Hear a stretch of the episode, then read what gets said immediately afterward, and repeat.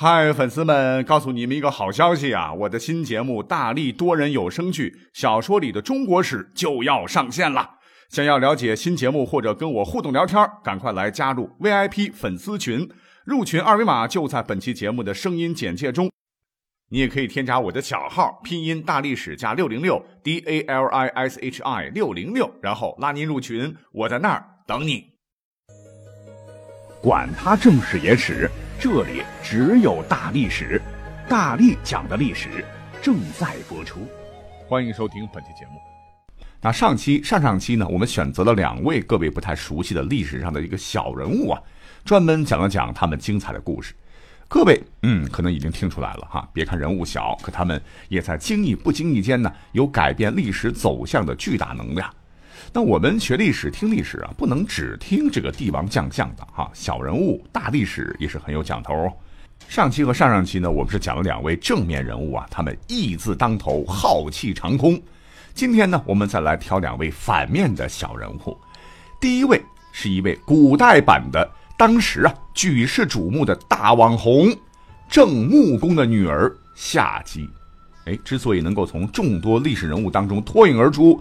就是因为她太厉害了，因为历史上她的美、她的色绝世无双，呃，只不过现在知道她的人少了啊，所以夏姬就成了小人物。那先说一下这个夏姬在历史上的美啊，那生的真是峨眉凤眼、杏眼桃腮啊，直到四十多岁仍保持着青春美少女的模样，是春秋时期公认的四大美女之一。那纵观历史上这个夏姬的一生啊，真可谓是青涩的一生。夏姬啊，没出嫁的时候呢，就和自己的这个庶兄公子蛮私通，就和自己同父异母的这个哥哥哈，不到三年，这公子蛮就死了，是不是这个阳气耗尽啊？那就不知道了。后来呢，这个夏姬就远嫁给了就是一个陈国的大夫，叫夏玉书为妻，夏姬之名由此而来。这个夏姬呢，嫁给这个夏玉书不到九个月，就生下一个儿子哈。这个儿子取名为夏征舒。哎，虽然这个夏玉书这有些怀疑啊，这怎怎么不到九个月儿子就出世了？但是啊，惑于夏姬的美貌，也无暇深究啊。在夏征舒十二岁时，嗯，正值壮年的这个夏玉书就因病而亡啊，夏姬就成了一个寡妇。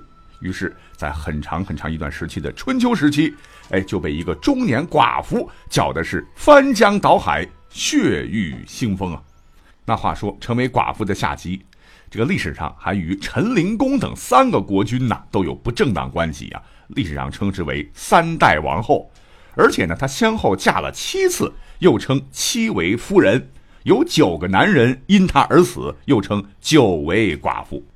因为历史上这个夏姬的一生，呃，很不堪嘛，啊，所以我们就挑一个事儿吧，就是他与陈灵公君臣三人鬼混，你猜怎么着？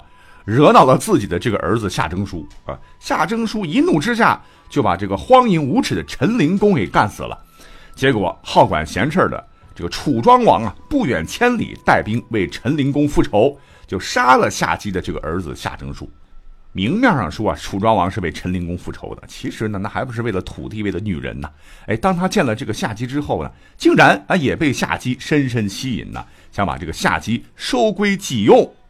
恰好当时呢，这个楚庄王底下有个楚国大夫啊，叫做乌臣，极力反对，说什么说夏姬那是个不祥之人呐，已经害死了那么多人哈，还让陈国亡国，难道大王你想步陈灵公后尘吗？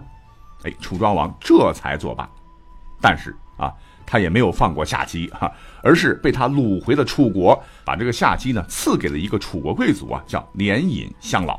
那这个叫连尹乡老的，别看名字长啊，但是也没享几天福啊，就战死沙场。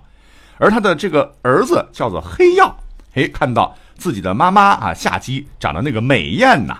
竟然连父亲的遗体都不顾，就堂而皇之的、急不可耐的又把自己的小妈夏姬娶过了门可是呢，让这个黑曜没有想到的是，没过几天呢，这个夏姬她最终呢被乌臣给拐带私奔了。乌臣何许人也？人家就是前文中提到，当时劝诫楚庄王不要娶夏姬的那位大夫啊。原来呢，他是自己看上了这个夏姬。啊，怕一旦落入这个大王之手啊，就再也没有机会了，这才极力劝阻楚庄王。所以算上这个乌臣与夏姬有关的男人呢，已经达到了十名。当时的这个情况是这样的：这个乌臣呢，就为了夏姬啊，就真的是不惜背叛楚国呀。话说在公元前五百八十九年，当时这个楚庄王已经死了一年多了。当时的晋伐齐，齐大败，就向楚啊寻求支援。那楚国出兵之前呢，这个新立的这个楚王就派这个乌臣出使齐国。乌臣呢，就趁机把自己的家世财产全部带走，并领着这个夏姬逃跑了。后来呢，这个乌臣就投奔了晋国，被认为了这个行义大夫。而当时这个乌臣的拐带夏姬私奔时呢，这个夏姬已经是年过四十了。那这在古代，这年龄算是很大了，因为古人的这个年龄就很寿命很短嘛。但是根据史料记载，这个夏姬在当时的情况下，以四十多岁的高龄啊，仍然跟这个乌臣生了个孩子。哎，所以来看这女子的确是一号人物啊。But 这个故事啊还没完，将会引起很严重的蝴蝶效应，因为这个乌臣的悖逆之举传到楚国的时候，当时呢，楚国有个大司马叫做子反，非常的愤怒啊。但是他这个愤怒的点，不是说乌臣你背叛国家，而是当年呢，我也看上了这个女人，也是你乌臣说她是个妖姬呀，我才放弃了这个女人。哎，结果你倒好啊，跟我心爱的人私奔了，还生了个娃，哎，真是可恨呐。于是呢，他就妒火中烧啊，就杀死了这个乌臣家族的人，他把这个乌臣的这个家族的财产全部都吞了。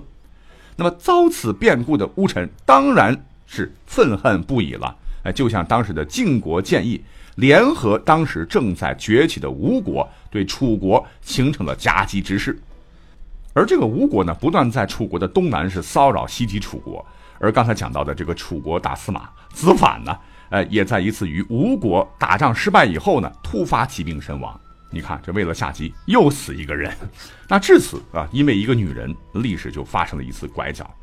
虽然说吧，客观来讲不能完全归咎于夏姬，但是历史确实发生了走向的改变。之后，其一楚国从此有了严重的后顾之忧，不得不向晋国提出了弭兵的要求，之咱们休战吧。春秋历史由此转入后期。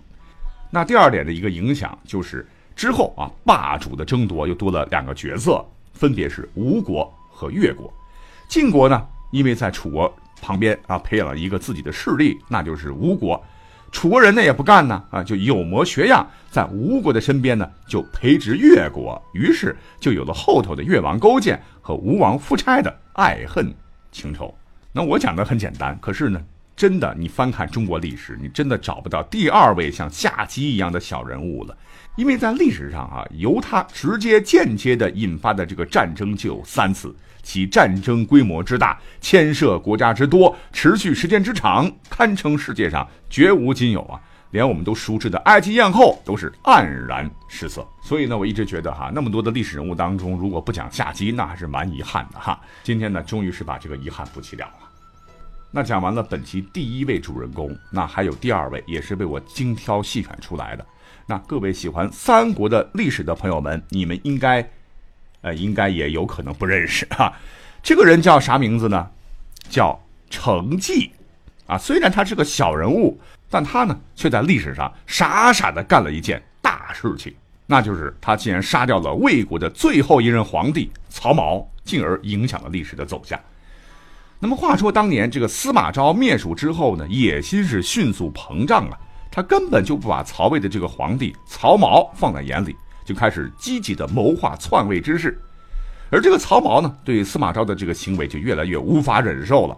小伙子也年轻嘛，然后血气方刚啊，有一天就偷偷招来王经等三位大臣，就气愤的对他们说：“那现在司马昭之心，路人皆知了。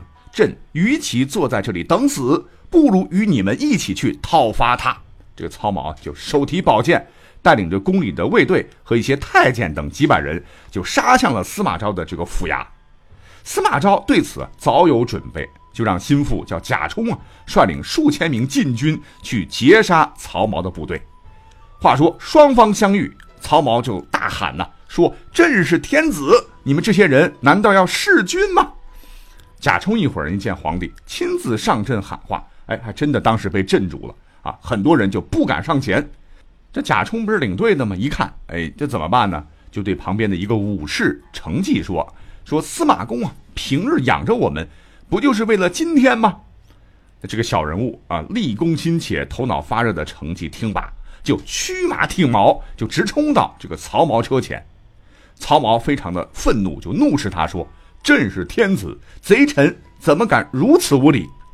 程济呢也不回答，只是端起长矛直刺过去。这曹髦连忙是举剑招架，无奈程济力气大呀，抵挡不住，当下就被刺中胸膛，跌落到车下。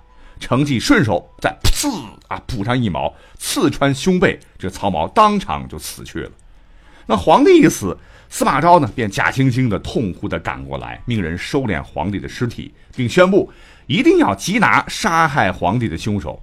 当时有大臣就说了：“说要安民心呐，只有杀掉贾充，才可以向天下谢罪啊！因为毕竟啊，杀死这个皇帝，那都是贾充刚才怂恿武士干的。可问题是，这个贾充可是司马昭的铁杆心腹啊！而且当时呢，这个司马家和贾家呢，那还是连亲关系，又是心腹，又是亲上加亲。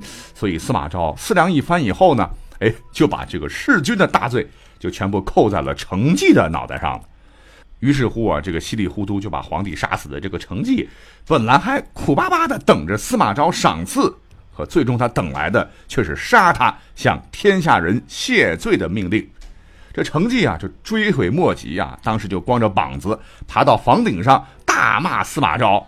啊，司马昭怕他说出更多不利于自己的话，叫人赶紧将其舌头割下，并满门抄斩。所以呢，三国时期的二百五的这个杰出代表。